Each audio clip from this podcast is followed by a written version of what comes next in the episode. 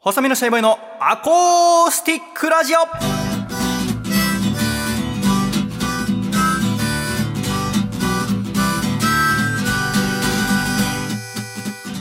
シャイ皆様ご無沙汰しております。細身のシャイボーイ佐藤孝義です。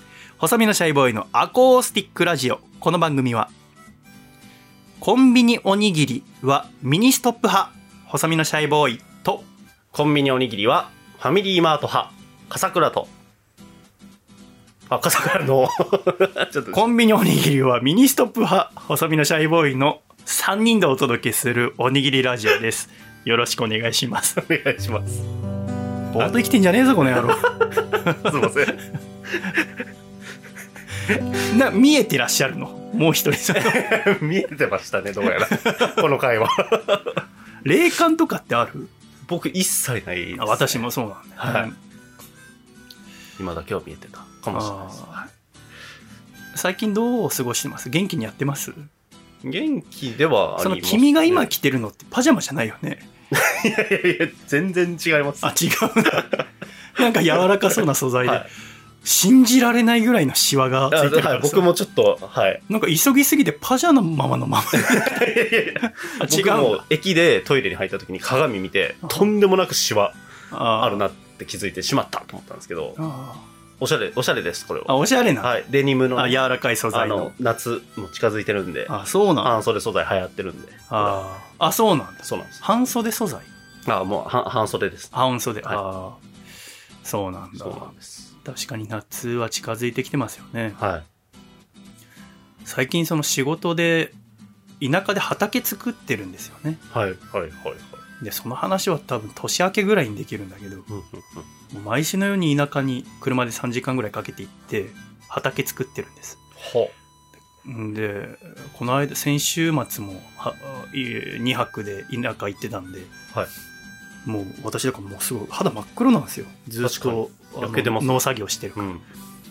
で今回はその東京からアルバイトの大学生4人来てはい。私がその指示役みたいな感じだったからあっちは私を農家の人だと多分思ってんだよね。こっちも分かんないじゃん。必死でだから今農家のこと勉強するの。でも楽しくてさ。その私のその農業の指示をしてくださってるのは80歳の男性なんだ、はい。その地元の。でも僕そのおじいちゃんを物心つく前に2人とも亡くしてるから、なんかおじいちゃんと触れ合うのって初めてなんだよね。だほうほう。ほ相手のそのおじいさんも娘さんしかいないから、うん。で孫も女の子なんだよね。だから私を男の孫みたいに扱ってくれるわけ、ううんうん。年齢もそんくらいだしね。ですごくよくしてくださるんだけどでも元気なんだよ。80歳なんだけどさガンガン軽トラ乗るしさ、うん。で農機具とか一緒にいろいろ購入したんだけどさ、はい。やっぱりその近くにカインズホームっていう大きなホームセンターもあってさ、はい。そこでも買えるんだけどクワとかスキとかあとし大きなスコップとかうんうんすごくよく使う頑丈でなきゃいけないものはカインズホームじゃなくてなんか農家専用みたいなところで買うの。うん。で値段はカインズホームの3倍とかするはい。のクワ一つ取っても。結構。でしかもなんか見た目もかっこよくないの。武骨で。もうだから実用性っていう感じ全然そのパワーが違うんだって。然で確かに使ってみるとすごく丈夫でいいんだけど、はい。こういうの分かんないなと思って自分じゃうんと思いながら最近ずっと農業やってて。でもその5月が寒かったんだよ。あの日照時間が少なくてだからなかなか夏野菜の育ちが悪くてさ。ナスシソ枝豆レタス。うんはいもうちょっと晴れてくれればいいなと思ってたんだけど今梅雨前になって少しね暑くなってきて、うん。でもまたここから梅雨に入っちゃうからちょっと夏野菜心配なんだけど生まれて初めてだよ野菜の心配してるの。でちょこちょこそのさおじいちゃんに LINE で連絡してさ、はい。野菜大丈夫ですか?」って生産者視点のやり取りです。本当にその田舎でさもうトトロの場所みたいなはメイとサツキの新しいさ、うん。あのそこ行くともう携帯の電波も通じなくてさ。いはい。すごい仲だと思って私そのおじいちゃんちおばあちゃんちどっちも東京と栃木だったからさそんなにがっつり山の中で暮らしたことなかったからさ、うんうん。今行って。でそこで数日間仕事してで車で3時間ぐらいかけて東京戻ってくると、はい。なんか逆になんかすごいなと思っちゃうその本来人間が暮らすのってあっちだよなってそのああ、はい、はい。土地があって自然があってそこで作物を育てて、うん生き物育てて生き物飼って食べるみたいな。東京ってもうものすごい建物。でレンタカーいつも日本橋で返すんだけど、はい。建物しかないしはい。緑なんて全くないわけだし、うんうん。野ウサギもイノシシも猿もいないし、はびっくりしちゃうよ。だってこの間なんてその山でちょっと作業してる時さ近くに蛇通ってさ、もう最初のうちはそのミミズだの虫だのカエルだのビビってたけど、はい。もう何もビビんなくなってさ だから蛇通った時もさ「兄貴」っつって「蛇いますよ」っつったら「あ佐藤さんちょっと静かにしてそれマムシ」って言われて「マムシか」それはちょっと慣れてないなと思って。し大きなクマバチとかいるしい。さ。でも全然慌てなくなったわ。あの腕にスズメバチとか止まっても、止まってりゃいいんだから すごい、農家側の方の。止まってりゃいいの止まってりゃいい。うん 聞いたことあるうん感じです、こっちがお邪魔してんだから自然に そうですよね。ってなりますもんね。便所とかにでっかい拳台ぐらいのかまど馬とかいるけどさうわー絶対無理です。全然大丈夫も今の聞いただけでも鳥肌立つぐらいですもん、僕。君ダメなんだもんね本当にダメですね。虫虫がね、はい。うん、でもやっぱ慣れんだと思うよあと仕事だってなるとやっああ。ぱりやらなあかんですもんねその、来る大学生とかビビったりしないんですか？そのバイトで来るわけじゃないですか。ビビってるはだからやっぱそのいやこっちがお邪魔してんだからさい。いうわけですね。お前もだろってことになる確かに、そうですよね。絶対農家の方だとやっぱ思ってますよね。そうそう風倉さんは最近何がありましたか？最近は、なんだろう、何が？えー、僕、それで言うと本当に家にこもりっきりですね。えな、本当に家にこもりっきりです。いやなんでそんな楽しそうな。いや、ですね、とか言いながら、ちょっと何かあるかなと思ったんですけど、ああ本当家にいますわ。いやいや話4つ用意してもらってんだからいやーどれか話せばいい。いいですか？どういうこと？そんなちゃんとあ、振らないと喋ってくれない。そうそうですよね。バカなの恥ずかしいじゃん。今のもうめちゃくちゃ恥ずかしい。君の方が恥ずかしいでしょ、はい。めちゃくちゃ恥ずかしい。だから自然の流れで最近何がありましたかって聞いたんじゃん。だから台本は2日前にちゃんと提出しろって言ってんだよ。こうなるから。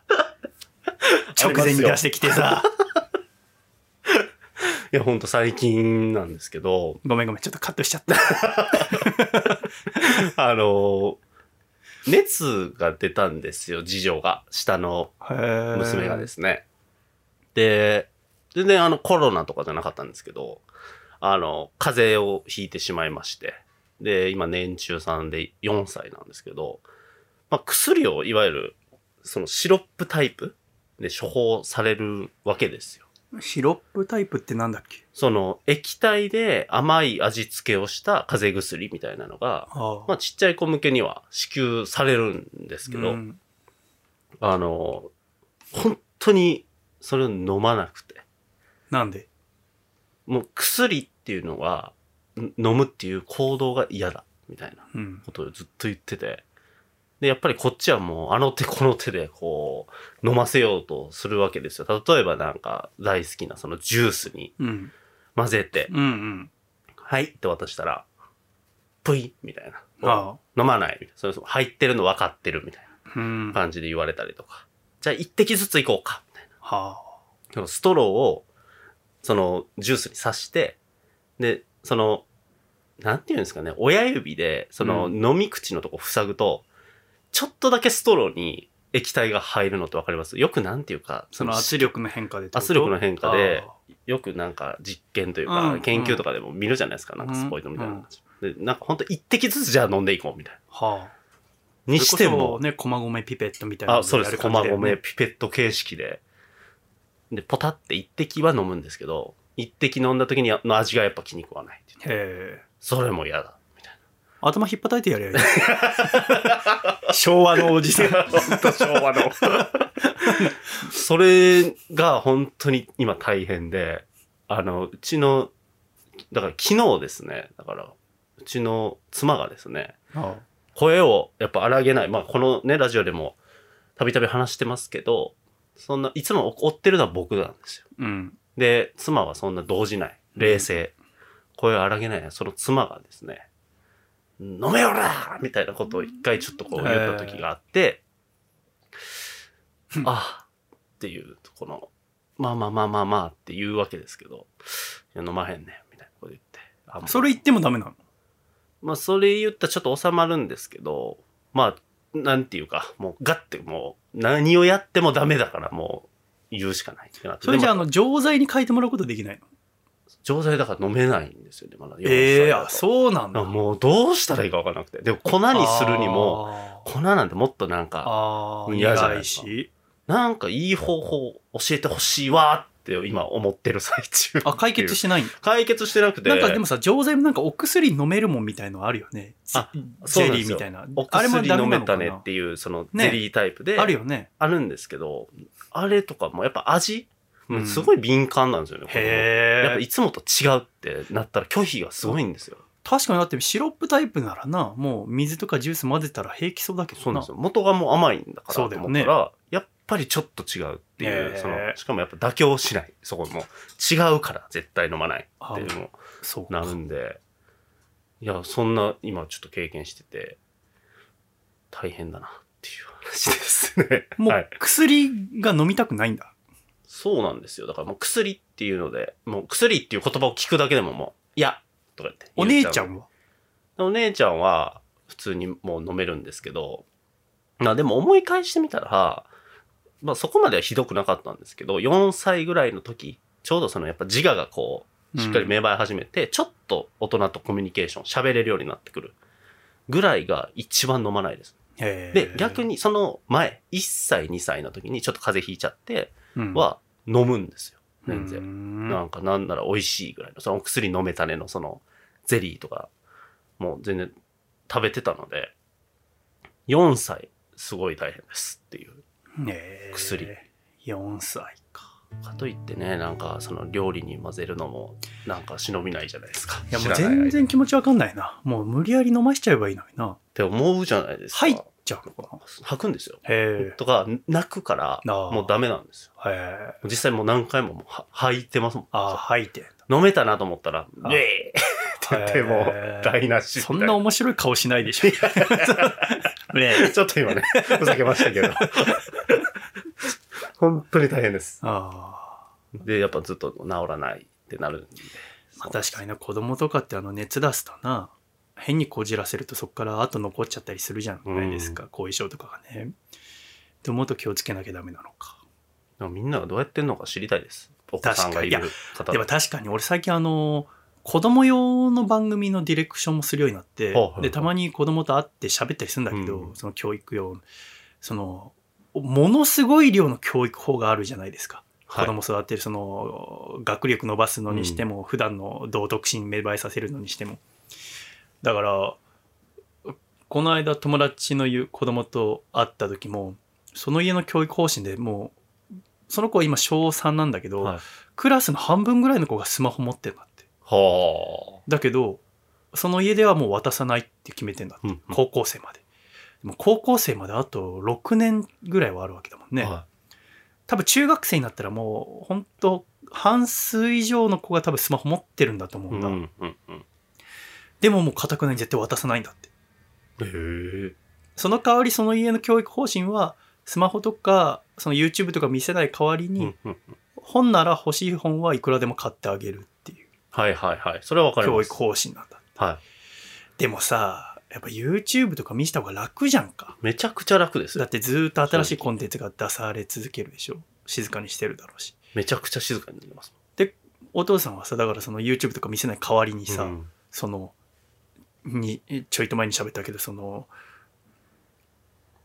高速でピッチャーが球投げたら、どうなると思うっつってさ、その質問に答え続けなきゃいけないんで。それをうるさいって言っちゃいけないわけじゃん。わかんないとかじゃなくて、ちゃんと考えなきゃいけないわけで。好奇心をね、そうそうそうちゃんと満たしてあげる。で、その子は何が楽しいのかとかさ。うんで、もし、それこそ、あ生き物が好きそうだなと思ったら動物園連れてってあげたり、えーミュージカルが好きそうだなと思ったら、そそういうとこ連れてってあげたりとかさ、それはちょっと教育って本当大変だなと思って。難しいですね。だから一緒にご飯食べるにしても、子供たちとうん。気をつけるもんね。その、こっちが食べてるの見て、その、お箸の持ち方だの、うん。三角食べしてないだのさ、思われたら嫌だなと思うからちゃんとするわけじゃないですか。うんでもやっぱ一人で暮らしてるとそれはないから、ちゃんとせなあかんなと思うもんね。難しいですね。だから子供同士、子供同士というか、あの、子供がいる家庭同士で一緒に出かけても、うんうん、うん。そっちのルールがあるからっていう、その、お菓子はこんなには食べさせないとなか、あ。うちはめちゃくちゃ自由なんですよ。あで、まあ、それこそ YouTube とかも、うんもうもう全部店って感じですね。YouTube も見ればいいし、で、本はなんぼでも買うから、うん最近、だからずっと図書館通ったりとか、うんうん絵本も欲しいっていうのうんもう全部買うみたいな風にしてるんですけど、確かに、その食事は一番引っかかるかもしれないですね。まあ、アレルギーとかはね、もちろんあれですけど、あ。あその、甘いものはあ。、そうか、子供気をつけてんのか、食べ物。うちはアレルギー持ってる子がいるんで、そねそれだけって感じですけそど、まあ違う子で言うと、そのおやつは食べさせません、うちは。っていう家庭がいへて、ーで、その時に、あの、遊びに行く時ってやっぱ持っていくじゃないですか、お邪魔しますって言って、ジュースあがあ、。そうだよね。そして、あってちょっと気まずくなっへてるえ。瞬間、ああ、そうですか、みたいなあ。そこまでわかんないよな。でも子供は見ちゃうとやっぱ食べたいってこう、ね、なっちゃうから確かごめんねとかなんか言った記憶もありますし、だ教育方針って本当わかんないんで、そんな、い伝えないじゃないですか、そんな、お互いだね。あとはその学校で例えばそのまあ YouTube だったら YouTube の話題になったりとかさ、した時に見てないとついていけなくてどうなんだろうとかも思うわけじゃないですか。我々の時だったらこのめちゃイケみたいなのさ、はいはいはい。学校へ行こうみたいなのでもテレビがホホビーっていうか楽しみの真ん中になったけど、今はそうじゃないわけでしょ、はい。それがどうなんだろうなって思ったりさ、うんかといって何でも見せたらいいとも思わないじゃん。だって自うん分が中学生とかだったら多分めちゃめちゃエロいやつとかずっと見てるでしょ？まあそうでしょうね。手元にスマホとかあったらさ。もう。そうなるでしょうん。私ですら、まあ、大人になるともう別に、ね、エロいもん見たいと思ったら YouTube みたいなもんよりも過激なもん見れるわけだけど、はいはい。時々自分何してんだろうと思うのがさ、はい。あれって何なのかな？別に普段そういうもん見てるわけじゃないのに、はい YouTube でもさ、はやっぱ年齢が33歳の男っていうので、他の33歳の男性が好きな動画とかがおすすめに入ることがあんのかな？だって基本は。音楽のライブと野球のハイライトしか見てないのに、はい急になんかやたらエロいお姉さんが谷間の見える服でピアノをずっと弾いてる動画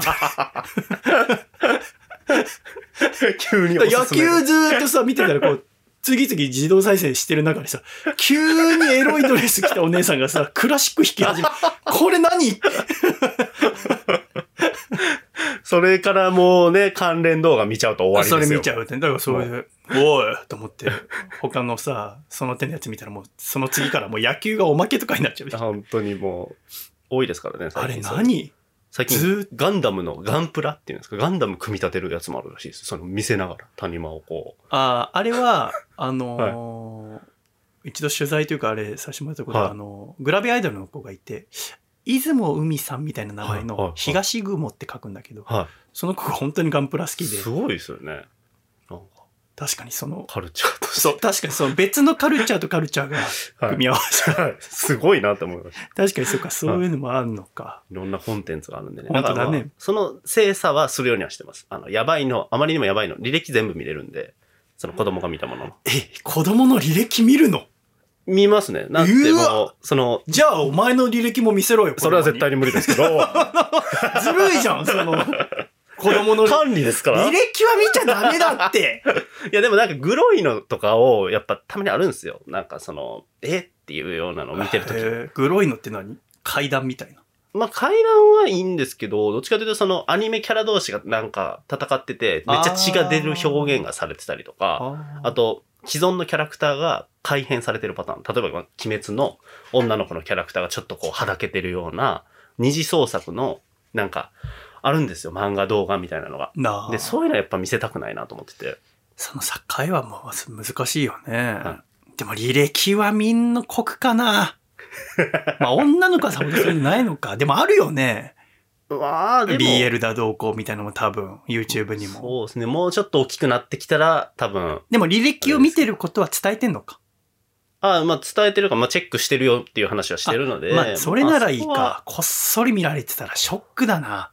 まあ目の前で言いますね。だから見てる瞬間に、え、何見てんの？それ。やめて。嫌だ。だっていうふうにもう言うようにしてます。露骨に嫌だっていうようにしてます。嫌だって言ったら、んなるの？あまあ、でも、えー見たいとかって言われますけど、うんいや、違うの見ようって言って、もう、もう YouTube から離れさせるときはありますね。でもさ、そのうちさ、もうちょっと年取ったら要は自分用のアカウント作って見れなくしたりとかもするじゃん。まあ、鍵かけたりとかしてね。そうそうそうありますね。あるよねその時がもう怖いですけど。難しいな、教育ってな。まあでも、よくやってると思うよ。まあいろんなの見見て、自分で取捨選択していったらいいんじゃないですか。割とだって僕らはこんなに未熟だと思わなかったじゃん、30歳が。信じらんないじゃん、自分見ててさ。はいどうしたの？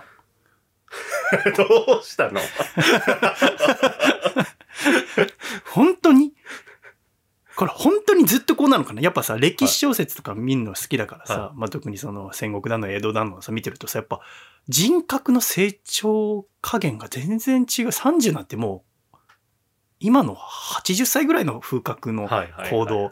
まあでも、小説になるような人はまあ立派な人だからなのかな。まあ、そうなんです他の人は、はい。すいません。何？おいクソじじい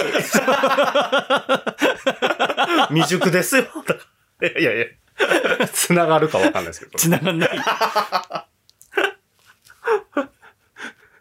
バカみたい。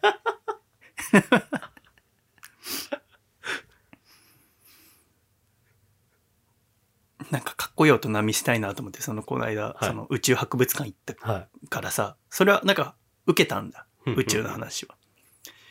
なら、じゃあ、他にも、やっぱその宇宙とか未来の話になるわけ。はい。やっぱ過去の話、うんその自分たちの生活が今当たり前にあることも本当は当たり前じゃないんだよっていうのを見せたいと思って、はい。その後楽園の方に、あの、水道博物館っていう博物館があるんですよ。で、それは、あの、都がやってる博物館で無料なんだけど、あの、どうやって私たちのこの東京、東京ってのはもともとまあ江戸だったわけだけど、江戸ってのは世界有数の都市だったんだよね。その200年前、300年前、できたのは400年前ぐらいだけど。で、何がすごかったって、上水道がすごかったの。はい。その下水道の逆だよねうん。まあ下水道もすごかったんだけど、要は、綺麗な飲み水ってのが街中に、えー行き渡ってたってのが、要は鎖国終わって海外の人入ってきた時にみんなびっくりしたんだって。なんだこの進んだ水の都市はっていう。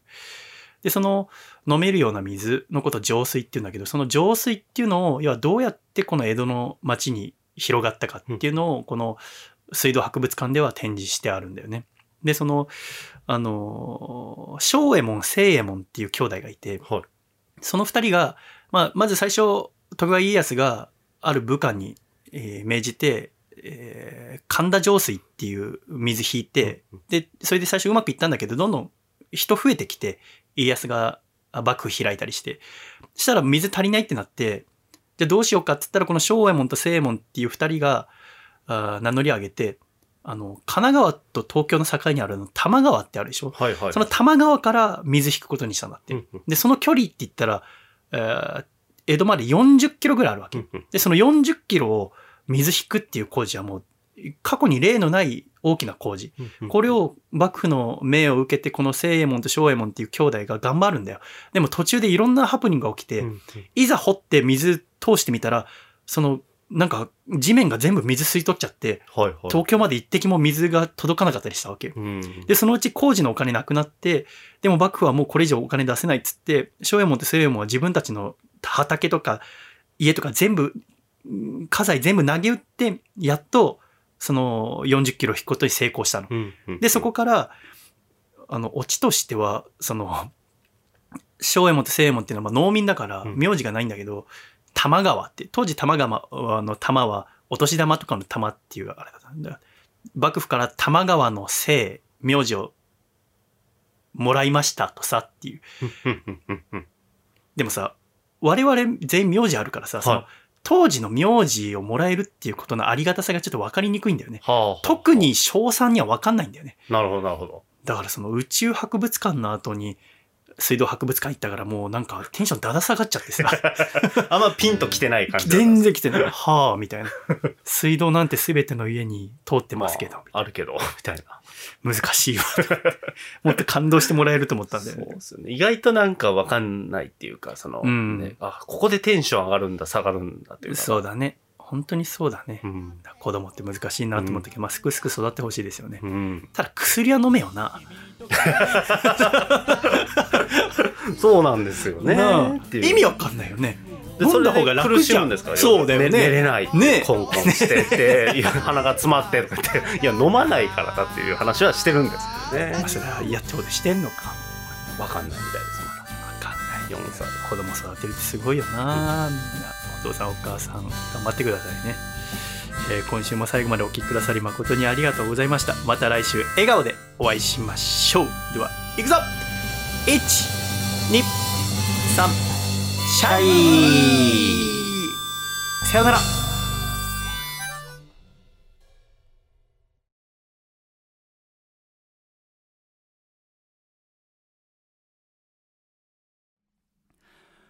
愛しているよバカだね。本気でうなってる。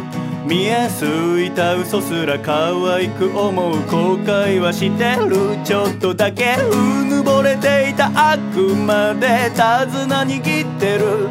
のは私の方と後悔気づけばびっしょり濡れてる。手遅れ騙して遅れ骨の髄で甘い言葉で満たして覚めない夢はもう夢じゃない夕焼け小焼けでまた明日